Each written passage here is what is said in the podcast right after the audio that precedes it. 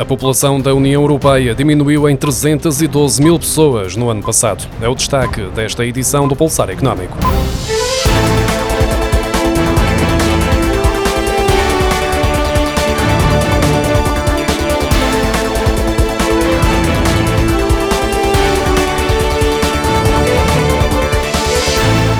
População da União Europeia diminuiu em 312 mil pessoas no ano passado, muito provavelmente devido à pandemia, como indica o Eurostat. Esta redução de habitantes no conjunto dos países que compõem a União Europeia veio travar a tendência de crescimento da população que estava a ser observada desde 2001. Em termos absolutos, o maior recuo foi observado em Itália, ao registrar menos 384 mil habitantes, seguindo-se a Roménia, com menos 143 mil, e a Polónia, com menos 118 mil. No total, nove Estados-membros registaram quedas demográficas no ano passado, enquanto os restantes 18 viram a sua população aumentar, com a França à frente, depois de ter visto a população aumentar em 199 mil pessoas. Portugal tem 10 milhões e 300 mil habitantes, um número equivalente ao de 2001, mantendo-se constante desde 2016. Em maio, as exportações em Portugal aumentaram 54,8% e as importações registaram um acréscimo de 52,6% face ao mesmo mês de 2020, de acordo com os dados revelados na sexta-feira pelo Instituto Nacional de Estatística. É preciso sublinhar que esta evolução em maio compara com um período do ano passado fortemente penalizado pelos efeitos da pandemia, o que resulta nestas variações significativas. Se a comparação for feita com maio de 2019, antes da pandemia, as exportações recuaram 5,2% e as importações caíram 7,5%. O déficit da balança comercial de bens aumentou 422 milhões de euros em comparação com o mesmo mês de 2020, atingindo os 1.369 milhões de euros, ainda que tenha diminuído 252 milhões de euros em relação a maio de 2019.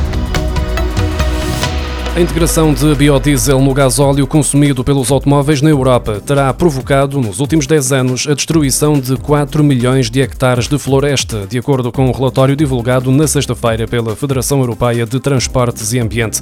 No comunicado, a propósito do estudo, a Associação Ambientalista Portuguesa Zero, que faz parte da federação que desenvolveu o estudo, lembra que a Diretiva sobre Energias Renováveis de 2010 estabeleceu para cada Estado-membro uma meta para o setor dos transportes de 10% de energias renováveis até 2020, o que impulsionou a procura de biodiesel à base de óleo de soja ou de palma culturas que deixaram de ser apenas para fins alimentares.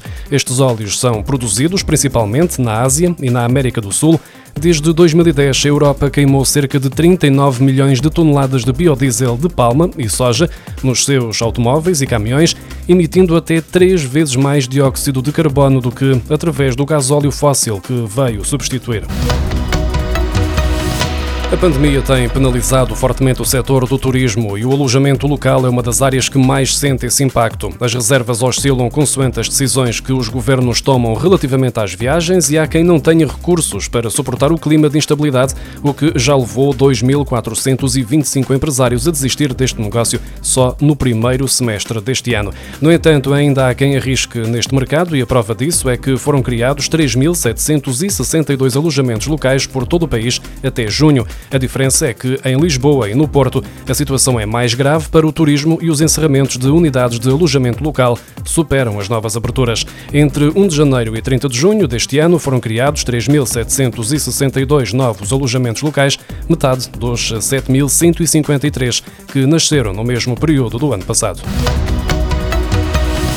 Apenas 16,3% das empresas asseguraram em 2019 ações de formação contínua aos seus trabalhadores, a percentagem abaixo dos 17,5% registados no ano anterior, como indicam os dados mais recentes do Gabinete de Estratégia e Planeamento do Ministério do Trabalho. Em 2019, apenas 41.345 empresas asseguraram ações de formação ou atribuíram créditos aos trabalhadores relativos à formação não assegurada.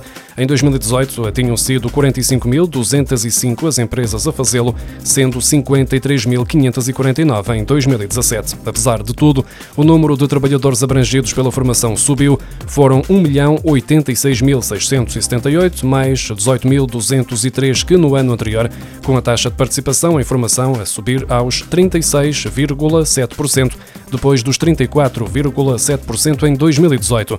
O Código do Trabalho prevê atualmente o direito a 40 horas de formação contínua no trabalho, sendo que estas horas podem ser acumuladas em créditos com uma validade de 3 anos quando não são utilizadas. Por lei, as empresas têm de assegurar apenas que 10% dos trabalhadores são anualmente abrangidos por formação. O mercado liberalizado de eletricidade atingiu os 5 milhões e 400 mil clientes em maio, o que revela uma subida de 2% em comparação com o mesmo período do ano passado e totalizou um consumo de 42.399 gigawatt-hora, mais 200 gigawatt-hora que em abril, segundo os dados divulgados pela entidade reguladora dos serviços energéticos. O regulador refere ainda que o consumo no mercado livre representou, em maio, 95% do consumo total de eletricidade no país. É EDP Comercial manteve a sua posição como principal comercializador no mercado livre, ao ser responsável pelo serviço prestado a 74,5% do total de clientes de eletricidade.